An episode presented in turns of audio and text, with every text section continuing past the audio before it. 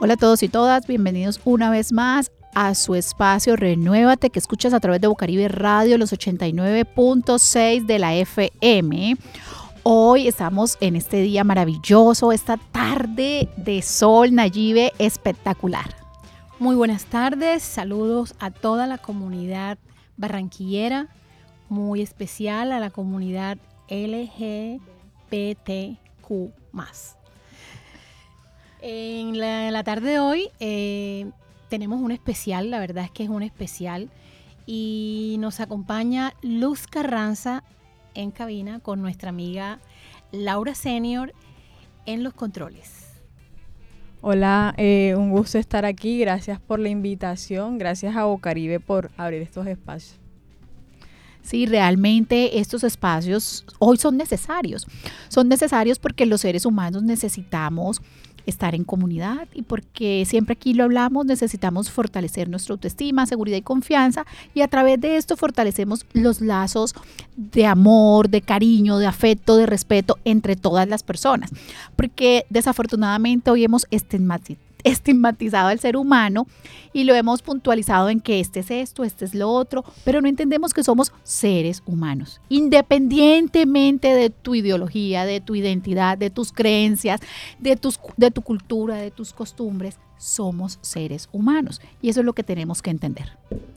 Y como seres humanos que hemos evolucionado y que nos ubicamos dentro de un contexto de raciocinio, este momento histórico nos invita transformarnos, a renovarnos, a reeducarnos.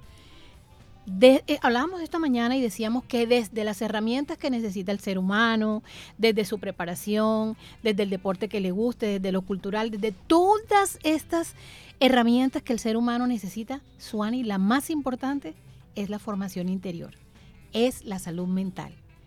A partir de este centro básico de la formación del individuo independientemente de todas estas eh, preferencias que decíamos ahorita, cuando el ser humano se encarga de informarse, de aprender a accionar, a reaccionar y a controlar su ser, puede coexistir y convivir.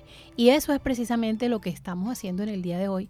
Queremos comunicarnos con todas estas diferencias que tenemos para poder hallar una intersección y de paso poder tener una proyección de qué es lo que va a pasar con nuestra sociedad. Para eso son estos espacios. Y entender que al final todos somos iguales. Así es. Bueno, Luz, y cuéntanos, a ver, cuéntanos cómo es tu experiencia eh, de vida desde ese ámbito donde a veces es cruel.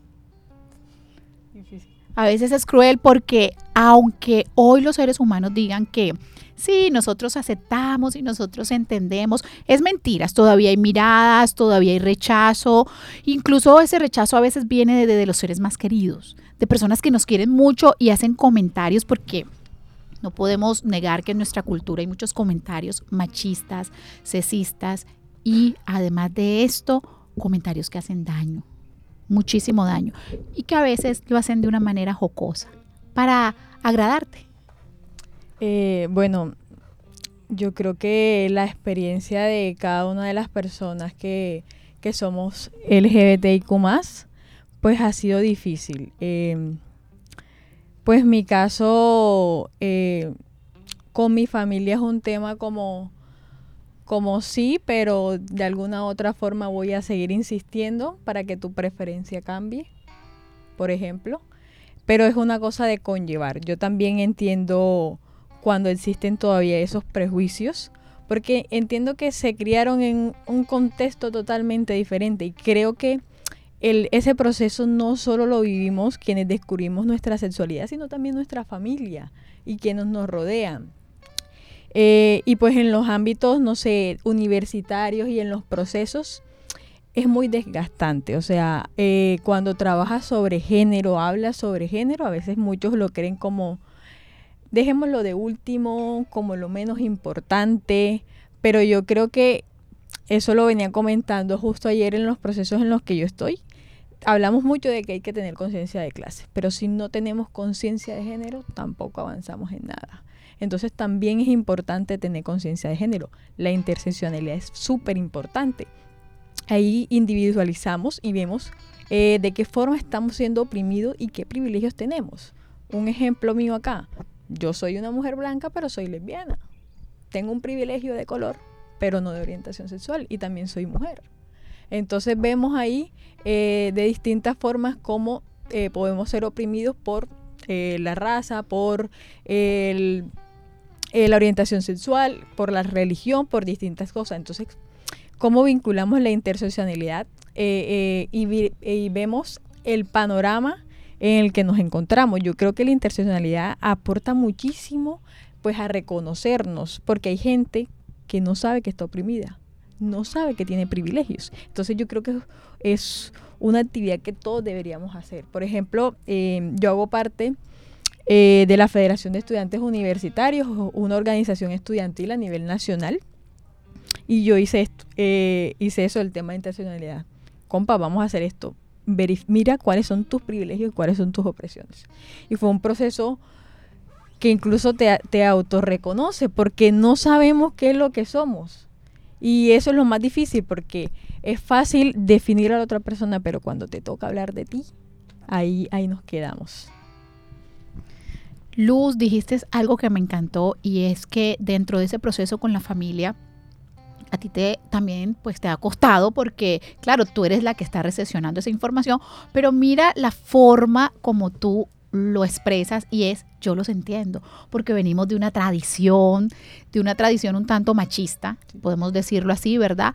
Ahora bien, yo pienso que la ideología, la identidad de género, todo lo que tiene que ver con nuestra sexualidad, eso es a través de todo el tiempo y toda la historia. Solo que acabas de decir algo muy bien y es que las personas no sabían cuáles eran los privilegios que tenían, entonces qué miedo, yo no lo voy a decir porque eso es un tabú, porque es una enfermedad, porque es que es el rechazo, porque miles de cosas, pero realmente cuando los seres humanos comenzamos a entender y comprender al otro, sin necesidad de que tengo que aceptarlo, porque es que a veces no tenemos que aceptar todos y no quiere decir solamente en la parte sexual. Mira, hay personas que les gusta el reggaetón y hay otros que les gusta la salsa, por ejemplo.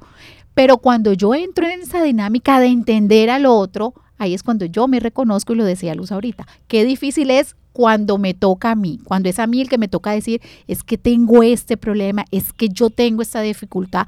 Y ahí cuando nosotros hacemos la matriz DOFA del ser humano, cuando llegamos a las debilidades, todo el mundo se autorreconoce. Yo soy esto, soy esto, yo soy grosero, yo, pero cuando llegamos a las fortalezas, que son esos privilegios que tenemos, nos cuesta. Nos cuesta muchísimo porque el ser humano es eh, eh, muy fácil para señalar al otro. Y ahí es cuando Nayi tiene la palabra. Te escuchaba y sí, evidentemente, siempre tú sabes que la interpretación de vida mía o mi narrativa va siempre dirigida al ser humano, al ente. Yo no, yo no sexualizo, yo no, yo miro el ente y veo el cerebro. En ese orden de ideas, no sé por qué, me fui al contexto, quizás por la experiencia propia, me fui al contexto de lo que sucede con el nido vacío. La madre, la madre, fíjate, tremenda, tremenda eh, experiencia que estás viviendo, ¿verdad? Como hija, como adolescente, cuando los hijos se, se van, porque los hijos evidentemente no son nuestros, los tenemos, los formamos y ellos se van. Tú no les abres las alas, ellos abren sus alas. Ellos se van en el momento en que ellos están listos. La madre le cuesta un trabajo y entonces ya me toca incluirme porque soy una madre de, de aves que ya empezaron a volar. Entonces le cuesta un trabajo y no desarrolla la suficiente empatía y tener el trabajo siempre va a ser desde el interior, Suani. Va a ser desde cada individuo. Y eso de pronto es lo que la invitación a la sociedad, a la comunidad que nos escucha, es a empezar a trabajar desde, desde adentro, desde su propio ser, desde sus propias fortalezas, para crearlas, eh, transformarlas en oportunidades. Porque, por ejemplo, la madre cuando el hijo se va, la madre se siente sola. Hay unas madres que van más allá y entonces todavía quieren opinar, quieren que se hagan las cosas como ya las hubiera hecho, señora, ya su tiempo pasó. Este es el momento de otra personita. Déjelo que evolucione y que experimente la vida como deba experimentarla en los espacios y en los y en los en todas las cosas que a él a él o a ella le interesen porque ya ese 50% que nosotros debimos haber impregnado en ellos, está ahí, está en su ADN, está en la información que recibió en la infancia temprana. Hay que dejar que el ser humano realice sus propias experiencias. Eso es lo que me, me parece que hace como un poco de clic con lo que estabas hablando, Luz. Ahora que mencionas sobre lo del ser humano netamente, Chabela Vargas en algún momento dijo algo muy lindo. El ser humano ama y nada más. No te preocupes a quién ni por qué. Si todos empezáramos a interiorizar eso, nos, nos ahorraríamos miles de problemas. Porque eh, creemos que tenemos decisión o podemos opinar o podemos decidir sobre la vida de otra persona y, eso creo que es completamente un error. Y es que también, eh, pues toca mencionar el patriarcado. Eh, este sistema que, que arcaico que, que, impregna la sociedad y, establece como unas directrices de qué debo hacer, por qué debe hacer una mujer, cómo debe comportarse una mujer, a quién le debe gustar una mujer.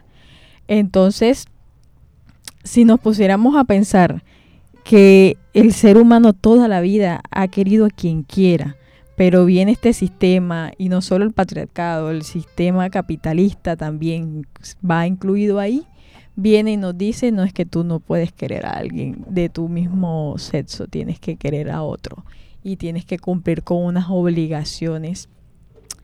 Entonces, eh, hay, que, hay que entender que el ser humano es eso, va a querer, va a odiar, claramente, pero deberíamos de verlo como algo eh, sumamente normal, algo natural. Si empezáramos a verlo así, cambiaría muchísimo la situación. Eh, y pues el tema, el tema de la familia, el tema de la familia es bastante complicado porque pues, por ejemplo, a mí, quienes están como ahí conmigo y me apoyan en todo son mis primos. Y ahí va la cosa. ¿Por qué? Porque pues tenemos la misma edad. Ahí tenemos la misma edad y ellos conmigo son, son siempre pendientes de mí. En cambio, eh, por ejemplo, con con mis tías que ya son mucho más mayores, que vienen con otra mentalidad de la vida, de la situación, ya es muchísimo más difícil. Eh, a hoy en día esperan que me case con un hombre. la entiendo, la entiendo, pero eh, lo que comentaba anteriormente, también yo creo que es un proceso nosotros de, de, de entender y no, y no juzgar. Y no juzgar también creo que es importante tener límites. Yo creo que, ok, tú no me aceptas, pero tampoco me faltes el respeto. Lo que decía yo ahorita, el hecho de que yo no acepte no quiere decir que no te entienda y que te respete, porque yo creo que la base de todo está en el respeto. Cuando tú respetas, puedes amar. Exacto. Puedes amar porque puedes entender que de pronto Luz eh, no está enferma, Luz no es un bicho raro, no tiene nada diferente y hay muchas Luz y hay muchos Marios y Juan y miles de personas que no son diferentes a nosotros porque sus sentimientos van hacia una persona que de pronto yo no comparto. Porque ahora bien, estamos hablando ahora de cuando el sentimiento va hacia una persona, pero ajá, y el poliamor. También, o sea, entonces eso sí lo aceptamos porque está la sociedad machista. Tanto así que, bueno, lo escuchaba yo, cuando el hombre te era infiel, mijita, pero aguante, soporte, pero es que mire. El hombre es libre de la puerta de la calle para allá. Él es su esposo de la puerta para adentro, mía. Totalmente. Entonces, mira, en esa dinámica, Lucy, yo sí estoy de acuerdo contigo. Y de hecho, bueno, yo tengo tres hijos. Y, y yo aplico esa filosofía de vida, el amor.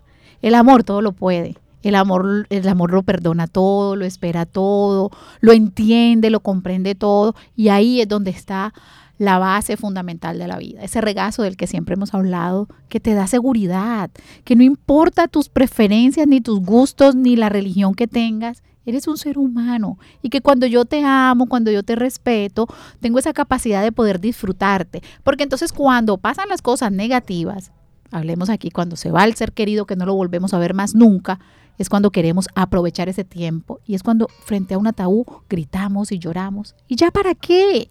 Cuando en vida no le diste todo lo que tenías que darle, que era amor, más que dinero, porque el dinero va y viene. Y también es importante entender que esas mismas diferencias que se tienen, por ejemplo, con el, con el deporte. Hay alguien que le encanta abiertamente, sabe mucho, tiene sus habilidades, conoce todo, se sabe la historia del fútbol. Pero puedo compartir con alguien que le guste el baloncesto. Sí, se hacen entonces las asociaciones, porque entonces hablábamos de las intersecciones ahorita. Entonces, bueno, hacemos intersección en esto, en que es que nos tenemos estas preferencias, pero bueno, vamos a respetar que el otro tiene gusto, como decías tú ahorita. Hay quienes tienen gusto por el vallenato y hay estos otros que tienen gusto por la salsa, pero por eso no nos vamos a estar dando. Ahí, ahí en la 84 hay sitios en que aquí está el reggaetón y al frente está el vallenato a todo. Entonces, ¿cómo podemos coincidir en diferencias? O sea, es ese mismo tipo de, respeto por las diferencias que se tienen a nivel del deporte, que se tienen al nivel de que me puedo sentar con mi cuñada, mi cuñada va a la iglesia católica, pero yo me siento más cómoda, yo me siento más cómoda en la iglesia evangélica. Y eso no, no tenemos por qué dejar de coexistir y no debemos, no podemos dejar de entendernos y de buscar precisamente esos ambientes en los que definitivamente sí coincidimos. Coincidimos en que soy tu madre y eres mi hija por ejemplo. Pero decía Luz, con límites. Por eso. Entendiendo que mis derechos terminan donde inician los derechos de los demás. Y eso es lo que los seres humanos no hemos entendido, Luz. Eh, sí, bueno, ahora que comentas como la religión y todo eso, yo creo que nosotros no hemos aprendido a, coexistir con nuestra diferencia porque rechazamos lo diferente. Eh, hoy en día, por ejemplo, eh, la mayoría de jóvenes no van a la iglesia. ¿Y por qué no van a la iglesia? No es porque no crean en un ser, es porque llegas, no sé, con tatuajes y lo primero que es, te miran de arriba y cada cabeza y te juzgan. Entonces ahí es donde vamos nosotros y decimos, ¿yo por qué voy a asistir a un espacio, a un lugar donde me rechazan? Si aprendiéramos a coexistir con la, con la diferencia, viviríamos de lo mejor, sí, viviríamos en paz, claramente, porque todo lo que no me gusta, todo lo que yo no hago, entonces lo rechazo y eso no es así. No, no es así. Debe, y eso también, ahora que comentas sobre fútbol, pasa en el fútbol. Asesinatos porque yo soy el Santa Fe y el que está por allá caminando es de millonarios. Por Dios. Entonces no aprendemos también a entender pues como la dignidad de la vida. ¿Qué vale la vida entonces? Si aprendiéramos entonces a, vivir, a convivir entre, entre la diferencia, no, no, pasaría todos estos problemas que hoy en día pasan en Colombia, incluso a, temas eh, partidistas y políticos. El, el, el, tiempo ese de los conservadores con los liberales y, y todo la historia de Colombia y el conflicto de Colombia viene porque no hemos aprendido a vivir en la diferencia. Si aprendiéramos a vivir en la diferencia, nos hubiéramos ahorrado todos estos muertos que han pasado y que siguen pasando hoy en día.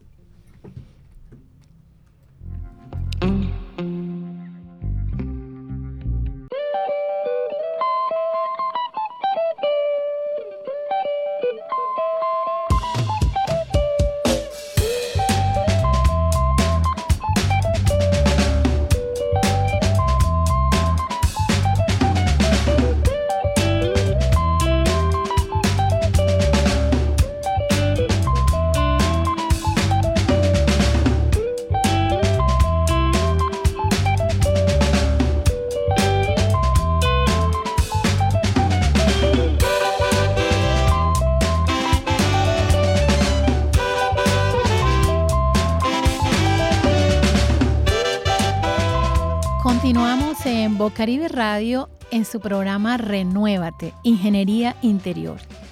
Estamos invitándolos a que trabajemos en todas esas áreas nuestras, en convertir lo que llamábamos antes debilidades en nuestras verdaderas fortalezas, para podernos hacer fuertes ante la pérdida, ante esas personas que de pronto vemos que nos gustaría ser como ellas, pero definitivamente no tenemos el coraje de ser, y entonces nos molestan porque eso es en realidad lo que a veces pasa. ¿Sabías? Que a veces cuando ves a alguien que te molesta muchísimo, muchísimo, es porque esa persona logra proyectar todo aquello que tú no has tenido el valor de sacar.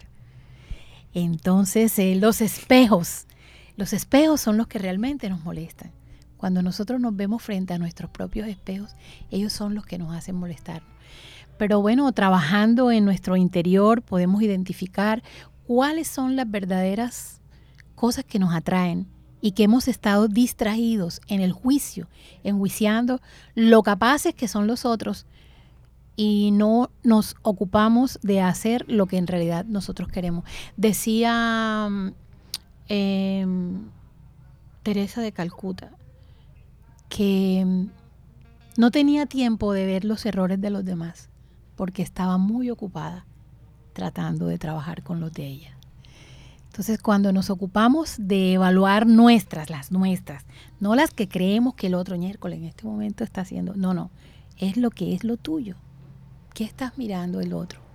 ¿Qué tanto, qué tanto te distrae tu mundo, tu experiencia de vida?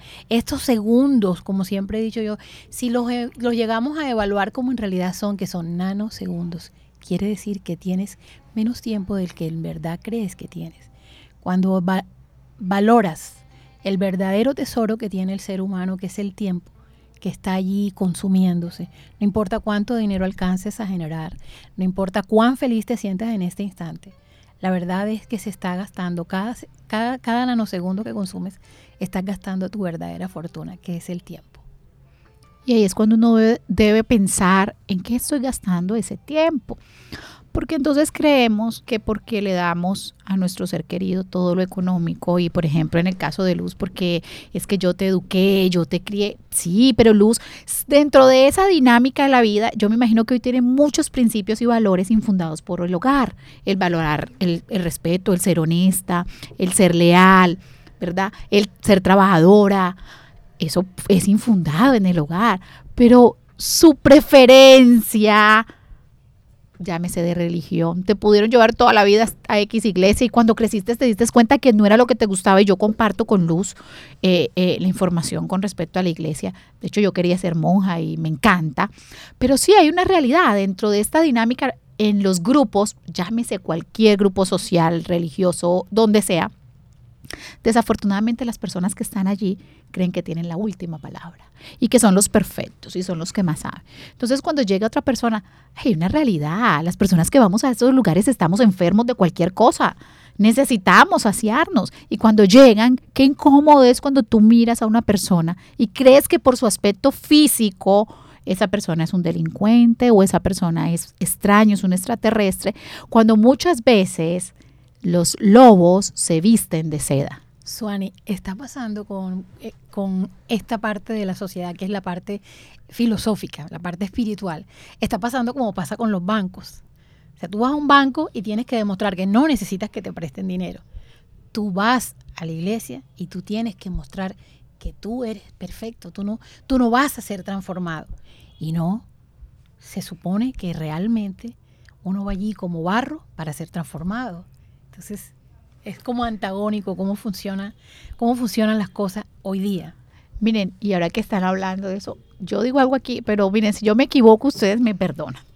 pero, pero mi mente a veces vuela y yo digo, no debería existir ni la comunidad LGTBIQ ni los heteros, ni deberían existir seres humanos que nos respetamos. ¿Por qué hay que crear comunidades para sacar adelante, para yo pelear por lo que yo soy? Porque nos toca pelear. Esa es la realidad. Nos toca pelear contra viento y marea. Eso no debería existir. ¿Qué piensas, Luz? No, yo estoy totalmente de acuerdo. Incluso los géneros, nada, no debería existir nada. ¿Por qué me, me toca catalogarme en algo? ¿Por qué me tengo que eh, etiquetar en algo, cierto? Pero tocó y pues a hoy en día pues toca como alzar esas banderas y, defenderlas. Mira, ahora que mencionas comunidad, hay, hay una cosa curiosa, nadie en el, prácticamente nadie sabe por qué en las siglas LGBTIQ la L es la primera. Ajá. No sabes. No, cuéntanos. A mí me encanta contar esto porque yo creo que siempre han, han minimizado la historia de la población LGBTIQ más a, no sé, a unas maricas que bailan y se visten. Y la historia la han tratado de ocultar, pero la, la trataremos de, resurgir, que, que, salga a la luz. Pues la L la pusieron de primera porque en esta época donde el VIH fue muy concurrido en Estados Unidos, eh, muchos hombres gays pues la tenían. Y tú sabes, todo el tabú que existe alrededor de esto, eh, las únicas personas que llegaban y cuidaban a los hombres eran las mujeres lesbianas. En acto de, solidaridad, eh, estas mujeres iban, eh, los cuidaban, le llevaban comida, los medicamentos y, y pues decidieron que la primera letra que debería estar fuera la L. Entonces, así como esta historia, hay mil y un más de actos de solidaridad, actos políticos bien importantes que la misma historia se ha encargado de, ocultar, de minimizar, de pues de pretender o creer que, que la población LGBTI son, eh, no sé, ninfómanos, pedófilos de, de, cualquier cosa. Pero entonces esa es como la tarea, sacar a la luz, contar la verdadera historia. Porque, por ejemplo, em, yo que me llevo en las dos áreas del feminismo y de la población LGBTI, pues el feminismo sí nos hemos encargado, hay mil y un libros hablando de feminismo, de toda clase. Y sin embargo también ha sido eh, oculto o se ha tratado de minimizar. Pero en sí de la población LGBTI poco se sabe de la historia. Muy poco se sabe por qué surgió, qué pasó, quién fue la mujer por la que celebramos el Día del Pride. Y que no fue cualquier mujer, una mujer negra trabajadora sexual con VIH. Es poderoso, es poderoso y, y, y- y hoy en día Y no humaniza, huma- Sí. mi- humaniza la, o sea, humaniza todo el proceso. Eh, fíjate que a veces como que esperamos que sean todo como, yo pienso que es desde la divulgación. El trabajo es desde la divulgación. Porque, por ejemplo, la diáspora judía se, se humanizó y se hizo tan se hizo tanto repudio por aquella Alemania que hizo tanto daño cuando se comenzaron a hacer cuando comenzó a ser evidenciada cada una de esas historias. Las historias deben ser contadas. Estamos aquí poniendo a la orden los micrófonos de Renuévate para que todas esas historias puedan ser contadas y humanizar. Es que cuando, cuando todo se humaniza, se normaliza. Claro, no podemos normalizar desde lo desconocido, desde la ignorancia. Eh, sí, claro, mm, me gusta que hayas mencionado pues el tema del holocausto, ese es otro tema también. Poca gente sabe que también a las mujeres lesbianas y personas LGBTI las asesinaron los, ale- los alemanes nazis. De hecho, la primera bandera lesbiana nace de... Bueno, saben que los judíos tenían eh, la estrella de David, así los identificaban los alemanes nazis. A las mujeres lesbianas le pusieron un cuadrito, un triángulo morado así las identificaban en, en la Segunda Guerra Mundial. Eh, también ese desconocimiento de que solo asesinaban judíos, no.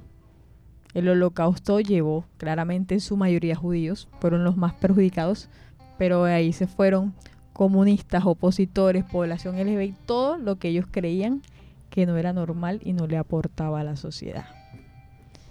Entonces, Claro, la tarea será divulgar, hablar de, de, porque lo que no se cuenta no existe. No existe. Entonces la tarea es esa, divulgar, comenzar a hablar de esto, porque eh, no lo comentamos y, y nos quedamos en lo que comentaba anteriormente, maricas que se visten y bailan, y, y eso también es, eh, Es otro tema, sí, es otro otro tema. tema. De hecho, eh, están haciendo otra vez eso, el baby room. Eh, están volviendo a bailar. Las, las maricas bailan, las maricas se visten. ¿Por qué? Porque en los Estados Unidos eh, no, no podía salir a la calle, entonces habían como discotecas. Ellos eh, se cambiaban adentro, se cambiaban adentro y bailaban. Y la policía lo que hacía era meterse después, pues con todo el, el rechazo. Hoy en día están, están otra vez volviendo a hacer esos espacios donde las maricas nos tenemos que reunir. Las maricas, las maricas toda la vida han estado en la sociedad. Toda la vida han estado luchando por una y diferentes razones. Racial, la lucha de clases, la lucha estudiantil. Pero la misma historia se ha encargado de apartarnos y oprimirnos. Claro, y dentro de, dentro de esa opresión lo que hacen es que al ser humano lo callan, lo mutilan y a veces quisieran como cortarle la lengua. Por eso cuando las personas queremos visibilizar algo, queremos hablar, queremos contarlo, créanme que es muy difícil que se abra un micrófono, que te den un espacio, porque, porque da miedo, porque lo decía ahorita Luz, es como todo ese tabú y eso que está ahí guardado. Y ustedes hablaban de Alemania, entonces yo me iba nada más aquí a Cartagena, que uno iba allá a la Inquisición, donde si pesaban mucho las mataban porque eran brujas y podían volar, y si estaban muy gordos las mataban también porque podían tener un espíritu, una cantidad de cosas que uno dice. Dios mío, ¿y eso en qué momento pasó? Y creemos que eso ya no existe y aún sigue existiendo porque de pronto ya ahora no está la muerte física, pero está la muerte del alma cuando te matan tus sentimientos, cuando te mutilan, te dicen que no vas a poder, que no vas a, salir adelante, por ejemplo, en el caso de Luz, que esperan que se case porque está el ideal, que es que tienes que casarte, formar un hogar para poder ser feliz, pero vemos muchos hogares infelices hoy. Vemos muchas parejas, hombre, mujer, viviendo un infierno. Pero hay que aparentarle a la sociedad. Y muchas personas no se separan porque es que hay que vivir con mi pareja, porque qué va a pensar la sociedad si yo estoy sola. Entonces, bajo esa dinámica, desafortunadamente, hoy hoy por hoy podemos decir que todavía nos siguen mutilando. Porque ahora bien, lo que hoy sucede, que se está visibilizando de pronto todo lo que tiene que ver con el tema de la sexualidad, eso ha existido siempre, toda la vida. Antes no podíamos hablar. Antes no habían espacios en los que nosotros pudiéramos decir, aquí estoy yo, no había una bandera, no había quien saliera a pelear porque qué pena, que estoy detrás, en el closet, ese era el, ese era el, estigma, ¿verdad? Salió del closet. Y si alguien lo decía, uy, era muy, pero muy, muy afectado. Yo de hecho tengo un primo que es gay y él es divino, pero ya mi primo podría ser mi papá hoy día. Y yo me acuerdo todo lo que sufrió, todo lo que sufrió. Y no es algo que no era una enfermedad, no era nada fue así y quiso tener una novia para demostrarle a la familia porque puede, suele pasar, tengo que demostrar, incluso a mí mismo me voy a demostrar que no es así porque, ahora bien, eh, lo hablaba con Nadie esta mañana y el tema de la salud mental con la identidad de género, con la sexualidad, es muy complicado. Y hay muchísimos, muchísimos vacíos emocionales precisamente porque es que la primera persona en rechazar lo que está viendo frente al espejo soy yo, porque estoy viendo un cuerpo, una armadura que no quiero tener porque internamente no me siento así. Y ahí entra un problema muy grande, porque si yo no sé cómo manejo esto, es cuando caigo en la depresión, en el homicidio, en el suicidio, agresividad, uso abusivo de las sustancias alucinógenas y no tiene nada que ver con la sexualidad. Eso es otro tema. Tiene que ver con el ser humano, cómo me siento yo internamente. Y desafortunadamente eso súmale el rechazo. No, Luz, tú no. Cuidado. Y si ven, y cuando están niñas, no, no te vayas a juntar con ella. La ma perdonen la expresión, pero la machorra en el caso de Luz. Cuidado, con ella no hables. Y llega la niña y te dice, la amiguita te dice, mi mamá no me deja que yo juegue contigo. Y uno como que no soy diferente, ¿verdad? Mira, eh, de repente está la otra amiguita. Hay muchas amigas que tú puedes verlas y las ves divinas, hermosas, tienen su novio, pero también le gustan las mujeres. ¿Y eso qué pasa? No pasa absolutamente nada. Eso no la hace diferente, ni la hace ser ni mala persona, ni ser un fenómeno, ni ser una persona que te va a hacer daño. Porque ahora bien, esa es su situación, esa es su necesidad, su problema, no el tuyo. Mientras lo que esa persona esté haciendo no me afecte a mí, ¿y qué? Suani, y no digas tú, a veces vivimos en una ignorancia que a mí, a mí realmente me asombra. Hablabas ahora de la niña linda. Resulta que en el lesbianismo está la conducta desde la mujer que es mujer y está la conducta de la mujer que es la mujer. Y entonces, ¿cómo puedes tú cuando estás frente a otra persona saber que esa mujer linda, hermosa, cuál es su preferencia sexual en la intimidad? ¿Cómo puedes tú calificarla porque es impecable, porque es como es 90, 60, 90 y divina y todo? No, no, no. Entonces vivimos mucho, la verdad la sociedad vive mucho de la apariencia, de lo que se vende con la imagen. Y sería, yo pienso que seríamos más armónicos si lográramos sencillamente, en esa parte me encanta, la cultura china siempre lo digo. Eh, ¿Esto de quién es? Del dueño. ¿Cómo es él? Ah, él es así. ya, cada quien con lo suyo, cada quien en lo suyo. Esa parte sería, evolucionaríamos mucho, pero claro, de todas maneras, Colombia es un país infante y su pueblo sufre la ignorancia de sus padres, que son los gobernantes. Salió filósofa. bueno, eh, ahora que mencionas, yo alguna vez vi un video súper bonito, que nunca lo había pensado, y decía que las personas LGBTI les habían quitado años de vida. ¿Y por qué? Viven libremente, digamos que a eso de los 20 años, cuando se van de su casa. Y algunos porque los echaron. Otros porque pues tuvieron la posibilidad de, no sé, un trabajo y poder salir voluntariamente. Pero, ¿qué pasó con esos 20 años antes? ¿Quién me los devuelve? Por ejemplo, eh, la persona que le vi el video decía, ¿dónde está ese amor adolescente que yo no tuve? ¿Y quién me lo devuelve? Todo ese tiempo. Y ahí es donde también manejamos como esa doble personalidad. Yo soy una persona en mi casa con mi familia y de ahí afuera soy otra quien verdaderamente soy. Y ahí es cuando yo decía, no sé si me desmientes o me dices que sí es así, el tema de la salud mental y cómo se sienten muchas veces porque debe ser muy frustrante tú llegar a la casa y estar y de repente salir y ser tú. yo uso mi camiseta, mis tenis y mi jean y no me importa y tengo mi pelo corto y no importa, ¿verdad? Pero si llego a la casa tengo, ¿cómo manejas eso, Luz? Bueno, eh, yo ahora, ahora no, no, no vivo con mis papás. Entonces, mm, me siento como un poquito más libre eh, en ese sentido. No vivo con mis papás, pero voy a ver a mi mamá y ella como con esos comentarios a veces que al final no les presto atención, yo al final decidí como como no les presto atención, yo soy así, yo soy tu hija, tú me ver, tú verás si me quieres así yo te quiero porque tú eres mi mamá. Sí, exacto, yo te quiero, tú eres así, así como soy yo, eh, tú me quieres. Eh, y pues como no vivo con ellos, pues salgo a la calle y me visto como quiero, actúo como quiero. ¿Y cuando estabas en casa? Eh, pues quien ha sido como un poco más suelto con eso ha sido mi papá. Él nunca se ha metido como en cómo te vistes, eh, que usas ni nada de eso. En cambio, mi mamá sí. Pues mi mamá es, yo soy su única hija y ella pensaba que su única hija iba a ser una princesita que quería un príncipe y que le gustaban los vestidos. A mí no me gustan los vestidos.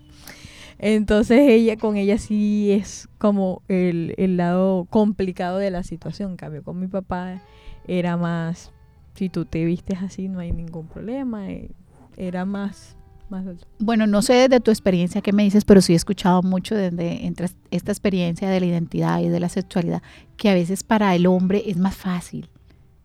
El hombre acepta más, de pronto lo que dices, se viste así, ok, la entiendo, la quiero. No sé por qué la mujer, mamá, tiene como un estigma y un prejuicio. Yo pienso que lo que decías ahorita, Nayi, es conservar esa apariencia de hogar y que mi familia es perfecta, porque ¿qué van a decir mis amigas? ¿Qué va a decir mi familia? Que va a decir la tía tal. De hecho, a mí un día mi papá me dijo algo que a mí me sorprendió, no me lo esperaba. Y no me sorprendió para mal, sino para bien. Él me decía, ¿por qué critican las familias homoparentales? Si hoy en día las familias, ¿quién las compone? No las compone un papá y una mamá, las compone una abuela, una tía y sus sobrinos. Entonces, ¿qué familia es la que estamos hablando? No es, históricamente acá las familias en Colombia no, están, no se están componiendo por el papá y la mamá y sus hijos, se están componiendo por una abuela, una tía o el tío, o la mamá y el padrastro. O la persona que cuida a los hijos. O la persona. O sea, entonces, ¿qué estamos, entonces ¿cuál es la concepción que tenemos de familia? Para mi familia es, mi familia son mis amigos también.